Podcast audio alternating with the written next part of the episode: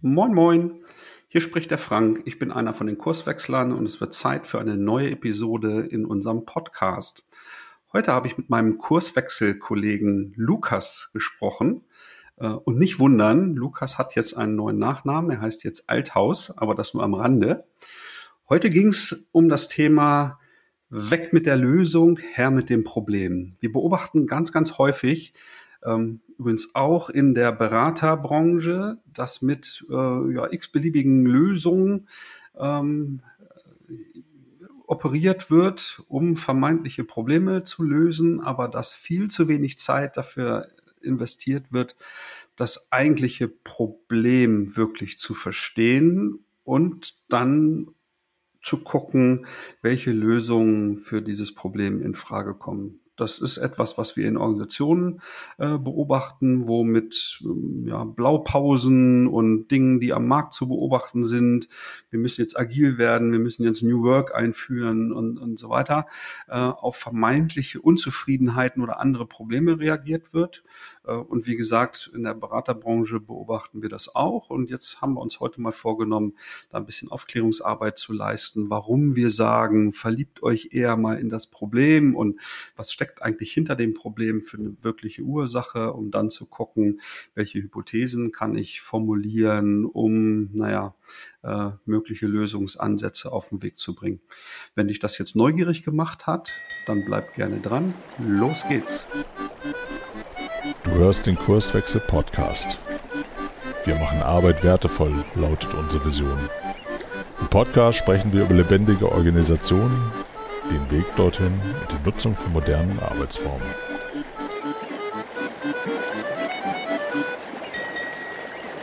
So, Lukas, Aufnahme läuft. Moin. Moin, Frank. So, wir wollen über Lösung und Probleme heute mal sprechen. Steht drüber, weg mit dem Problem, äh, nee, weg, weg mit der Lösung, her mit dem äh, Problem. Ähm, ich, ich hatte ja neulich mal so in die Menge geworfen, ähm, ne, dass mir diese, diese Formulierung mal irgendwie über den Weg gelaufen ist. Und wir sprechen da ja seit Jahren auch immer darüber, dass uns auch bei unseren Kunden, aber in unserer Beobachtung äh, in, in Organisationen es sehr häufig so vorkommt, als wenn so die erstbeste Lösung gerade gut genug ist, um um irgendwie loszulegen und äh, vermeintliche Probleme zu beseitigen. W warum finden wir das nicht so cool, Lukas? Ja, ähm, du hast es gesagt, wir reden da schon länger drüber und wir sind ja nicht die Einzigen, die das irgendwie ähm, auf, der, auf der Platte haben. Ähm, ich glaube, Albert Einstein hat mal gesagt, wenn ich eine Stunde Zeit hätte, ein Problem zu lösen, dann würde ich 55 Minuten damit verbringen, über das Problem nachzudenken und fünf Minuten mit der Lösung. Also ich glaube, ähm, was, was wir beobachten oft beim Kunden ist, dass man in so ein, ja, in so ein schnelles, lass mal machen, lass mal was angehen, lass uns eine Lösung ausprobieren kommen und gar nicht weiß, ob das passt. Also wir verfallen in so eine schnelle Lösungsfalle, ohne zu merken, passt das überhaupt zu dem Problem, was wir haben.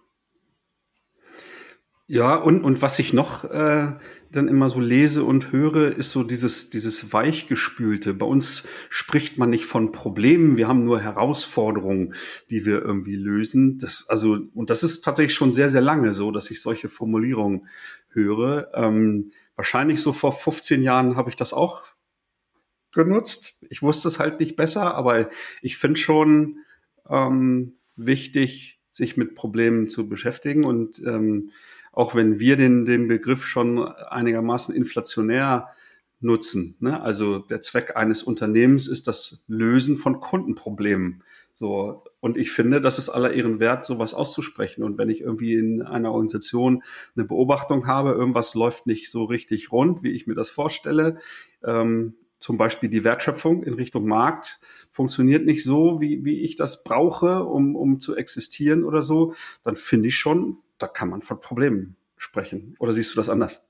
Nee, absolut. Ich glaube, wenn man anfängt, so Probleme zu verkleiden und ein bisschen weich zu spüren, indem man sie Herausforderungen nennt, dann hat man das Problem, dass wenn man dann Ergebnisse entwickelt, die auf diese Herausforderung einzahlen sollen, dann sehen die auch aus wie eine Lösung, sind sie vielleicht nicht. Ähm, was du gesagt hast, finde ich total wichtig. Vielleicht hilft uns so ein bisschen eine Abgrenzung zwischen den beiden Worten Problem und Herausforderung. Wir würden immer sagen, dass man Probleme nicht ignorieren kann. Also die kommen vom Kunden und die gehen nicht mehr weg. Eine Herausforderung, die kann man annehmen. Das ist ganz nett. Ähm, ist cool, wenn das klappt, aber ist es nicht so schlimm, wenn es nicht aufgeht. Ähm, das ist beim Problem ganz anders und deswegen ist diese, hilft uns diese Unterscheidung, weil wir dann wirklich auf der Suche nach echten Problemen sind, weil das ist auch etwas, was wir ab und zu in Organisationen beobachten, dass wir vielleicht gar nicht an den echten Problemen arbeiten, sondern uns irgendwas picken, das ist ganz nett, das sieht gut aus, das ist cool, das ist vielleicht gerade hip, aber das ist eigentlich nicht ein echtes Problem der Organisation, das es gerade zu lösen gilt. Spannend auch, wenn wir mal versuchen zu erörtern, was denn so dahinter steckt aus unserer Sicht. Ne? Also wir, wir nutzen ja tatsächlich sehr, sehr häufig diese Unterscheidung äh, zwischen komplizierten Anteilen und komplexen Anteilen der Wertschöpfung. Und ja, die, die meisten Organisationen sind darauf trainiert, äh, wenn, wenn irgendwie was von von der Norm irgendwie abweicht, dann zu analysieren. Also nennen wir es Problem. Ich sehe ein Problem, äh, dann fange ich an zu analysieren, um eine Lösung auszurechnen. Ja, und bei hoher Dynamik, hoher Komplexität funktioniert das halt nun mal nicht so gut. Das, das merken die Organisationen. Deswegen, und das ist meine Hypothese, wird dann leichtfertig mit Lösungen, die so beobachtet werden, ne, was andere dann so machen. Ne? Und so kommen dann halt auch so diese wilden, aus meiner Sicht sehr, sehr wilden und nicht gerade zielführenden Aktivitäten rund um Agilität, New Work. Äh, da kann man jetzt noch ohne den Leuten, die in solchen Themen aktiv sind, aber so Resilienzseminare, Gesundheitsmanagement und, und so weiter, äh, da weiß ich nicht, ob das dann wirklich an den Problemen der Organisation ansetzt oder irgendwie Symptome, die ich so beobachte. Also wenn, wenn jemand krank ist, versuche ich zu heilen, ne? aber ist sozusagen dieses, dieses Krankwerden, liegt das dann so in den Menschen begründet oder muss ich da halt tiefer bohren und halt die, die tatsächlichen Probleme der Organisation versuchen zu identifizieren? Äh, und, und schon bin ich in einer ganz anderen Gedankenwelt dann unterwegs, zumindest mir geht das so. Ähm, und diese Liste die könnten wir wahrscheinlich endlos so weiterführen. Ne? Also äh, wie oft beobachten wir oder es kommen natürlich auch potenzielle Kunden auf uns zu, ja, ähm, wir wollen agil werden, wir wollen Scrum einführen und so weiter, äh, wo ich dann immer die Frage stelle, ähm, ja, warum? Also wofür, wofür ist das gut? Welches, welches ja. Problem löst das? Und äh, die Frage, die immer was auslöst, ich, ähm, hau, hau ich mal raus, ist sowas wie, wenn Scrum die Lösung ist, ne, was ist dann das Problem? Ne, das einfach so zu, zu formulieren, löst dann immer irgendwie einen merkwürdigen Blick aus, ähm, beim potenziellen Klienten, aber setzt so einen Denkprozess in äh, Bewegung. Und ähm, das finde ich ist genau der richtige Ansatz. Ich weiß nicht, welche Stilmittel du da nutzt oder welche Fragen du stellst, um ähm, da aufzuklären an der Stelle. Ja, ich glaube, die, die, die wertvollste Frage hast du schon genannt. Ähm, also wir sind ja sonst bei Warum zurückhaltend, aber an dieser Stelle ist das total mächtig und da auch nicht aufzuhören. Ne? Also es gibt ja so schrittweises Warum-Fragen, irgendwie fünfmal Warum. Das klingt vielleicht ein bisschen banal, aber an der Stelle ist es total wertvoll, weil man sich manchmal ja mit so einem Symptom zufrieden gibt. Ne? Also wenn das irgendwie lösbar scheint, dann können wir das ja schon mal angehen.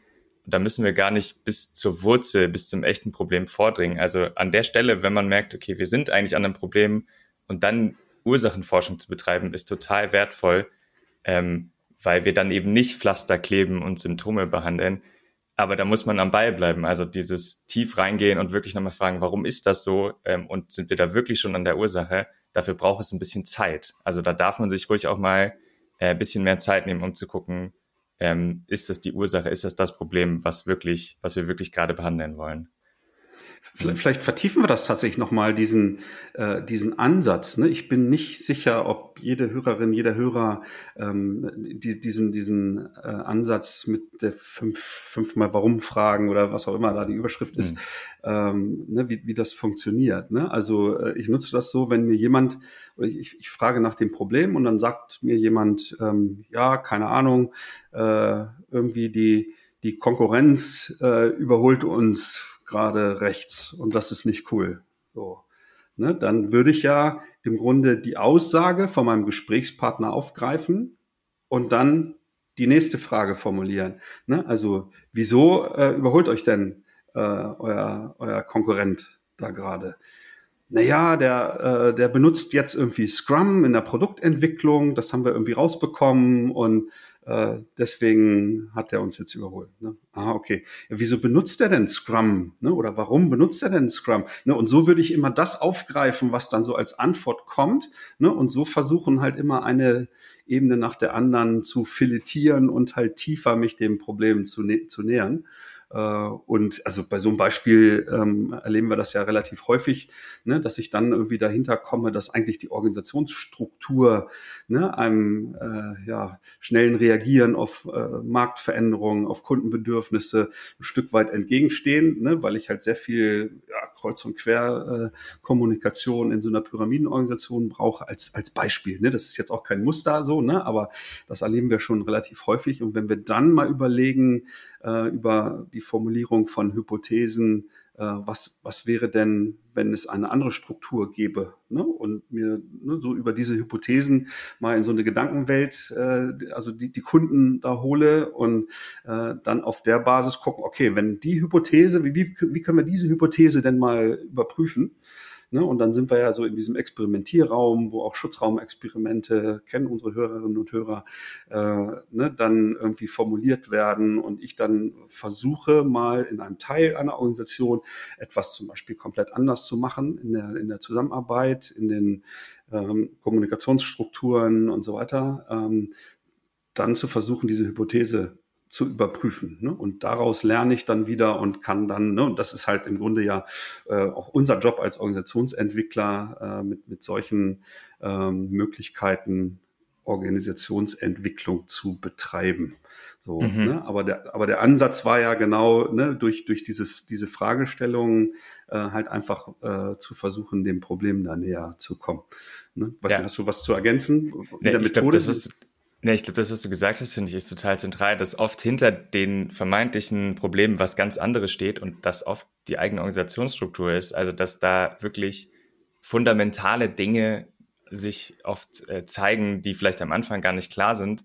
Und das erklärt vielleicht auch so ein bisschen, warum man schnell zu anderen Lösungen kommt, weil das, was man dann in dieser, äh, ja, in dieser Ursachenforschung, in diesem Tiefgang erfährt, kann ja sehr schmerzhaft sein. Ne? Also da können Dinge zutage gefordert, gefördert werden, die die sehr aufwendig sind, die, die richtig wehtun, wenn man sie angehen würde oder die mit sehr viel Kraft und, und Bemühungen verbunden sind. Ähm, aber das ist oft so, dass hinter vermeintlich einfachen Problemen deutlich kompliziertere oder teilweise auch komplexere Themen stehen. Äh, und da aber auch nicht den, ja, nicht, nicht den Mut zu verlieren oder nicht die Lust am Problem zu verlieren, zu denken, okay, ja, jetzt, das können wir eh nicht mehr machen. Dann wird es ja eigentlich erst spannend, so zu gucken, warum ist es so, weil dann da fundamental Dinge angegangen werden können, ähm, und da, da, also nicht, ich glaube, das merken wir, dass wir da, dann merke ich auch bei Kunden, dass sie dann da aufhören, weil sie sagen, ja, das ist jetzt halt so, ne, da können wir jetzt nichts machen, ähm, das bleibt so. Ähm, aber dieses, was du dann sagst, die Mächtigkeit einer Hypothese, was wäre, wenn es denn zum Beispiel anders gehen würde? Was bräuchten wir, damit es anders geht? Ähm, das ist ja irgendwie dann eine Entlastung, die kommt, die auch helfen kann, ähm, weil es eben ins Experimentieren geht. Und das finde ich schon spannend ähm, und reizvoll, weil es viel mehr Lernen ermöglicht, anstatt irgendwie so, du hast es vorhin auch kurz gesagt, so Best Practice äh, am Stück zu machen, die für die komplizierten Probleme total wertvoll sind, die aber langfristig natürlich nicht helfen in einer dynamischen Welt.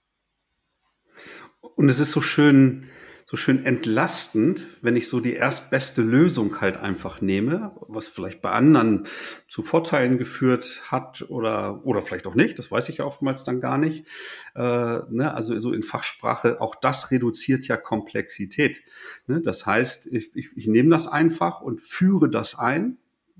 Das das mhm. Scrum oder, oder was auch immer jetzt da gerade die, die Lösung ist, die irgendwie im, im Raum steht. Und ich muss nicht den aufwendigen Weg gehen, ne, diese Ursachenforschung in Richtung Problem halt irgendwie durchzuführen. Ich meine, mit so ein paar Fragestellungen im Gespräch, das ist ja das eine. Äh, aber es gibt ja durchaus auch noch ähm, anspruchsvollere Wege, an diese fundamentalen Probleme irgendwie zu kommen. Ne? Und das ist natürlich komplex. Markt. Heißt, ne, da spielen dann ähm, ja, verfügbare Kapazitäten eine Rolle. Ich muss äh, Menschen äh, sozusagen in, in Gespräche bringen, Kommunikation entsteht halt zu dem Problem, um hinter das Problem zu kommen und so weiter. Ne? Ob das jetzt nun ähm, zum Beispiel mit, mit Interviews, so themenzentrierte Interviews sind oder verkettete Gespräche, wo es ja auch viel um Hypothesenbildung äh, geht und so weiter, ne? über den recht komplexen, aufwendigen Weg, äh, da das Problem halt in einer Organisation halt zu verstehen. Ne? Das schreckt viele dann auch erstmal ab. Ne? Und manchmal sind Lösungen dann so nah, die ich so in der Öffentlichkeit beobachte, im Internet lese oder auf YouTube äh, in Videos vor der Nase habe und so weiter. Und dann schnapp dann nehme ich das und ach, das wird mhm. bestimmt meine Probleme lösen. Ne? Und diese, diese Entlastung, ne, die beobachte ich da halt auch äh, sehr, sehr häufig, weil es dann so der, der Weg des geringsten Widerstandes irgendwie zu sein scheint, aber oftmals das Problem dann leider nicht beseitigt. Ja, oder schlimmer noch, also du hast äh, ja gesagt, dass man sich gerne auch Lösungen äh, aus anderen Organisationen holt, aber gängigerweise nutzt man ja auch das, was man selber hat. Ähm, und das kann auch dazu führen, dass man einfach so Probleme stabilisiert, also dass die gar nicht mehr weggehen. Also ein Beispiel wäre, ich habe irgendwie ein Problem mit meiner Liefertreue bei der, bei den Terminen, also ich kriege die Termine irgendwie nicht hin, ähm, ich krieg's nicht raus. Ähm, und ein Reflex ist dann häufig, ja, okay, dann muss ich einfach irgendwie nur noch genauer planen, noch kleiner, kleinteiliger Termine ansetzen. Ähm, und dann funktioniert das besser, dass ich am Ende sozusagen mein Produkt liefern kann. Das heißt aber eigentlich, das führt zu was ganz anderem oft, nämlich, dass dann irgendwie gar nicht mehr über die Themen so in der Form gesprochen werden kann, weil ich muss ja irgendwie immer reporten. Ich muss gucken, dass ich sozusagen äh, auf diesen neuen, ganz kleinmaschigen Terminplan jetzt gucken kann und danach orientiere gar nicht, okay, wie bin ich denn gerade in der Produktion am Start? Was brauche ich gerade? Und wie kriege ich es dass das Produkt am Ende da ist? Sondern ich, ich gucke eher mehr in diese Steuerungselemente rein. Und wenn ich das mache, dann verschiebe ich ja eigentlich noch, noch mehr Dinge, weil wir haben es vorhin gesagt, der Markt ist komplexer, vielleicht haben wir irgendwie Lieferprobleme, haben wir in den letzten Jahren häufiger gesehen, wir brauchen andere Themen und Organisationen fallen ja nicht nur in die, äh, tappen nicht nur in die Falle, dass sie aus anderen Organisationen was nehmen, sondern häufig auch irgendwie Lösungen, die bei sich selber schon gut funktioniert haben oder die sie kennen, zu verwenden, um dann das Problem, was sie vermeintlich erkannt haben, zu lösen. Und das kann auch dazu führen, dass wir genau das Gegenteil machen, ähm, nämlich irgendwie ja ähm, Probleme stabilisieren und, und Strukturen schaffen, die das noch schwieriger machen, die zu lösen, ohne dass wir das wissen. Also es ist okay, dass man entlastend irgendwie die Lösung sich schnappt, aber man sollte vorsichtig sein, wenn man mehr von dem Gleichen immer macht, weil das manchmal dazu führen kann, dass wir Strukturen haben, die es total schwierig machen, überhaupt noch Probleme zu lösen ist tatsächlich eine, eine zweite Facette, die für uns da in der Organisationsentwicklung eine große Rolle spielt. Ne? Neben den angesprochenen Organisationsstrukturen, Schrägstrich Kommunikationswegen, gilt das natürlich auch so für die Prozesse, für die Praktiken, die in einer Organisation genutzt werden, um den Markt glücklich zu machen. Und ja. genau wie du, wie du sagst, äh, ne, wenn, wenn ich da irgendwie zum Beispiel ein Qualitätsproblem habe, dann noch besser kontrollieren, noch besser planen, besseres Qualitätsmanagement. Äh, aber da bin ich dann oftmals dann nicht an der, an der Ursache dran. Und ja, wenn, wenn das, ähm, sag ich mal, ein Umfeld betrifft, was halt vorrangig eher komplizierte Aktivitäten äh, beinhaltet, blaue Welt, wie wir es immer nennen, ne, dann ist effiziente äh, äh, Prozesse, gute, gutes Qualitätsmanagement sicherlich äh, ein gutes Mittel.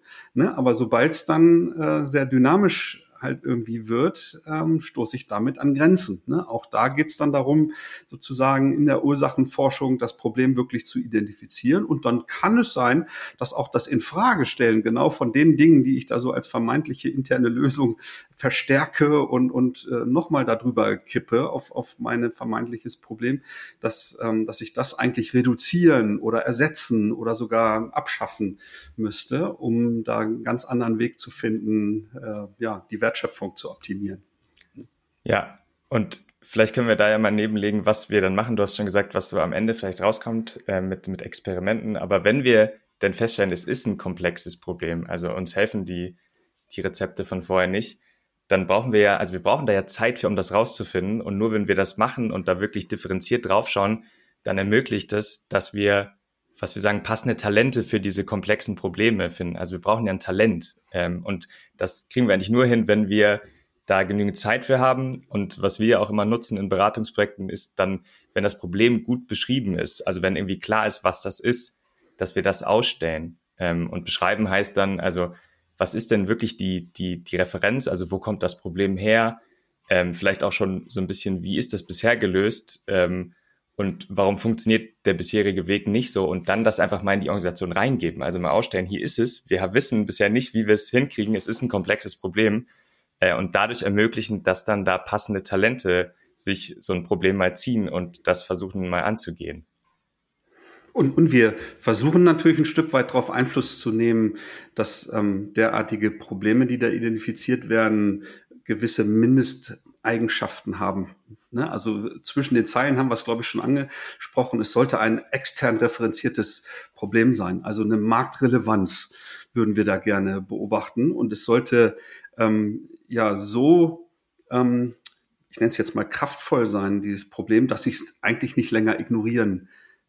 Das sind so die zwei Punkte, die ich versuche bei meinen Kunden ähm, dann immer klar zu machen, dass es nicht darum geht, irgendwie so, hm, so beiläufig so kleine Themchen irgendwie äh, mhm. mal aus dem Weg zu räumen oder ähm, das Gegenstück zu externen Referenzen sind natürlich interne Referenzen, also dass irgendwelche Dinge, ähm, die der Chef vielleicht blöd findet, äh, daran vielleicht irgendwie zu arbeiten. Sorry, ein Chef ist da ja nur eine interne Referenz und hat erstmal mit dem, mit dem Markterfolg nichts zu tun. Also das ist so der, der Blick, den ich in einer dynamischen Welt halt einfach brauche, irgendwie nach draußen, raus aus der Organisation, ne, damit ich diesen Marktzug äh, spüre und mich da auch vom Markt äh, führen lassen kann und, und so weiter. Ne? Und wenn ich da Probleme identifiziere, da muss ich dann halt irgendwie ran und gucken, okay, äh, welche Hypothesen kann ich formulieren und äh, wenn ich das Problem dann vermeintlich verstanden habe, was kann ich denn verändern, um das Problem zu reduzieren oder beiseite zu schaffen?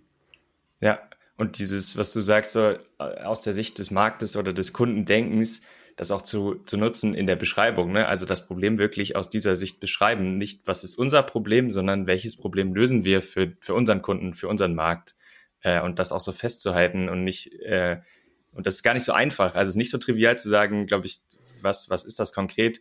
Das können die meisten Organisationen, aber sie verlernen es, weil sie ja oft in diesen internen Vorgaben sprechen ähm, und in den, in den eigenen, in der eigenen Kommunikation, die die Organisation hat und dann wieder sozusagen die Kundenmarktperspektive reinlassen in der Problembeschreibung, äh, ist, glaube ich, zentral, um überhaupt ja einfach das auch zu öffnen, zu verstehen, das ist eine externe Referenz und die, die, ich glaube, die spüren alle. Also ich glaube, die meisten wüssten, wo die echten Probleme liegen. Man benennt sie nicht so, weil wir nicht über Probleme sprechen und man benennt sie auch nicht, weil die Organisation anders spricht. Manchmal über Kunden, manchmal über Märkte.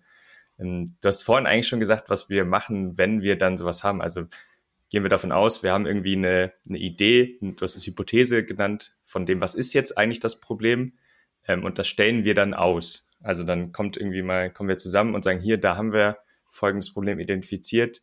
Und dann starten wir ein Experiment, wie wir sagen. Kannst du das nochmal ausführen, was da, was wir da so, was da die wichtigsten Dinge sind, wenn, wenn wir gucken, dass das ähm, erfolgreicher wird oder wahrscheinlicher zum Erfolg führen kann ähm, und was man daraus mitnimmt aus dem Experiment? Naja, diese Problemausstellung ähm, hast du ja schon äh, benannt. Ne? Das heißt, da steckt ähm, ein hoher Grad an Transparenz drin.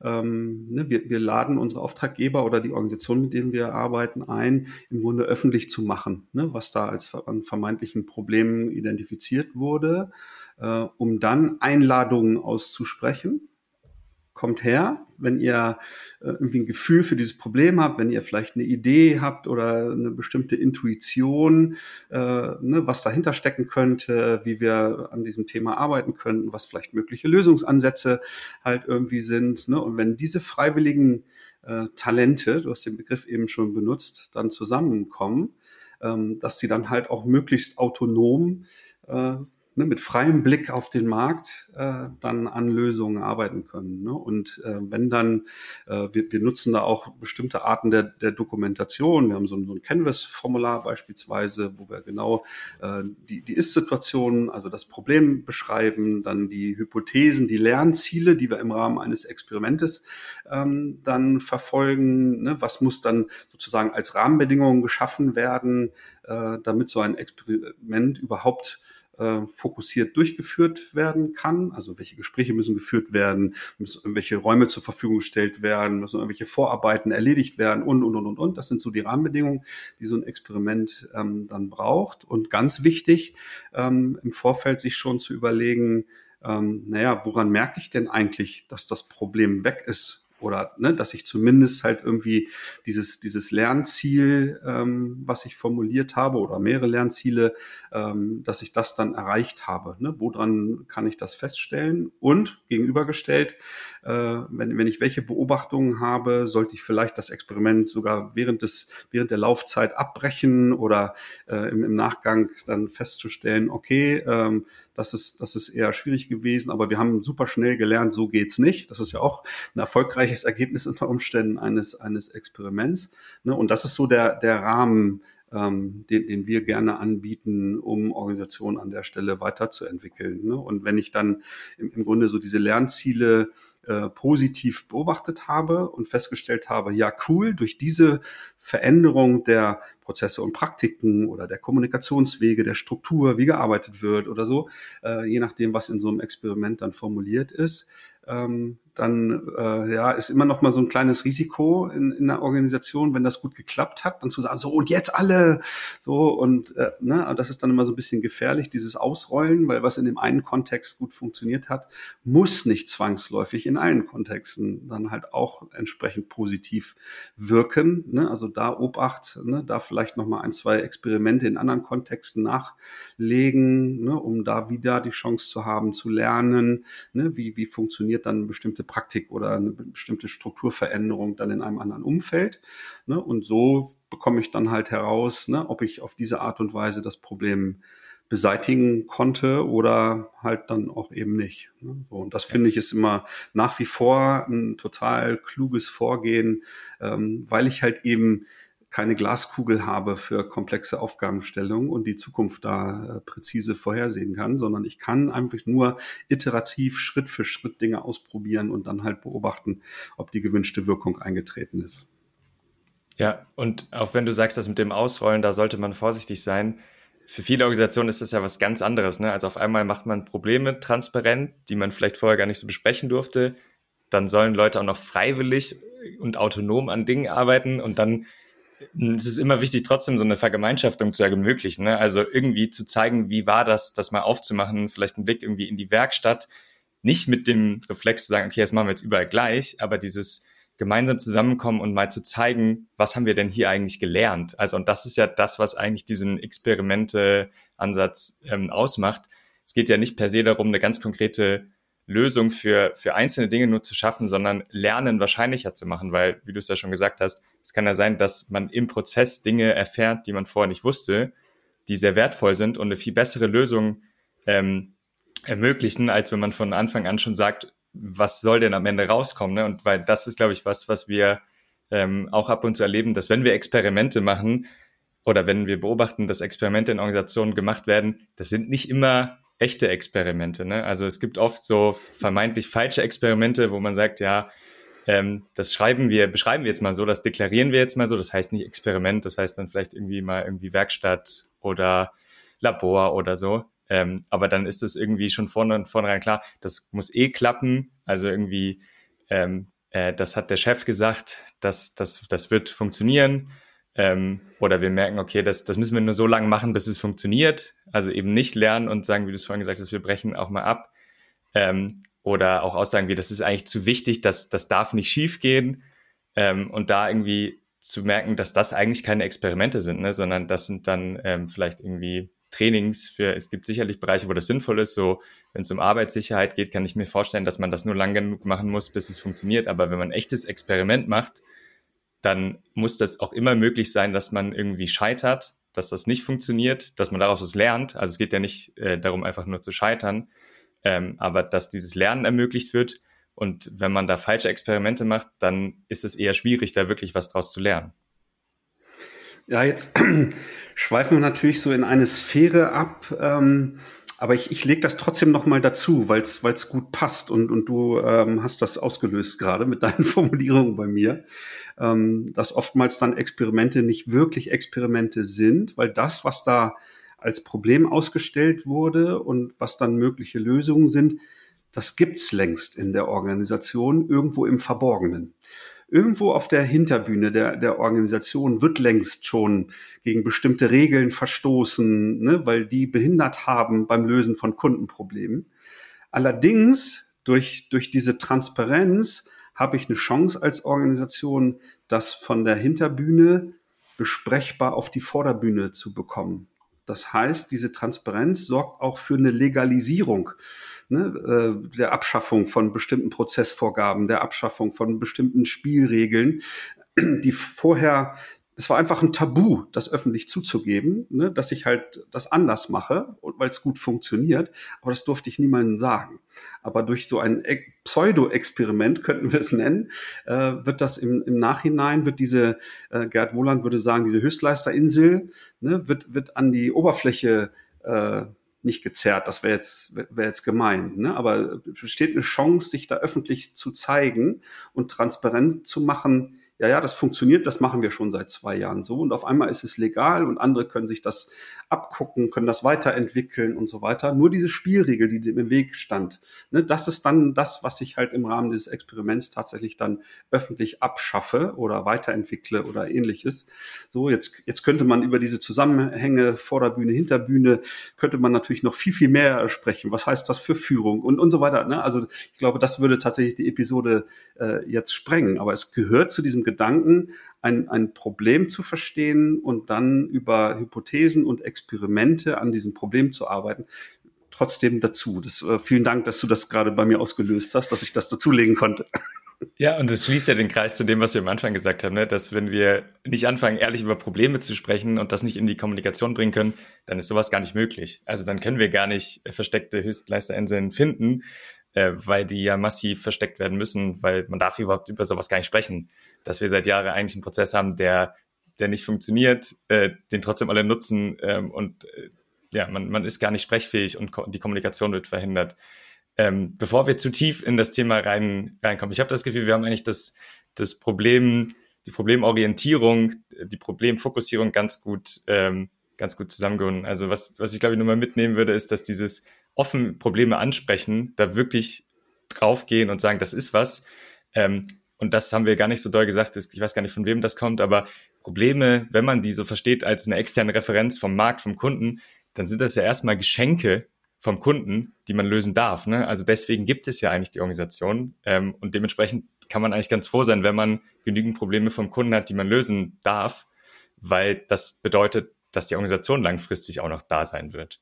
Ähm, und das, das zu verinnerlichen und zu wertzuschätzen, finde ich irgendwie ganz wichtig am Ende nochmal zu sagen.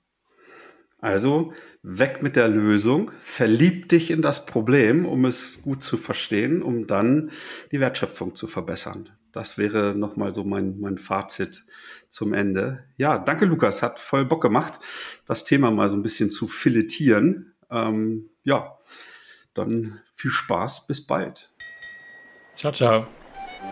Schön, dass du wieder reingehört hast. Mehr Infos zu uns und diesem Podcast findest du unter www.kurswechsel.jetzt.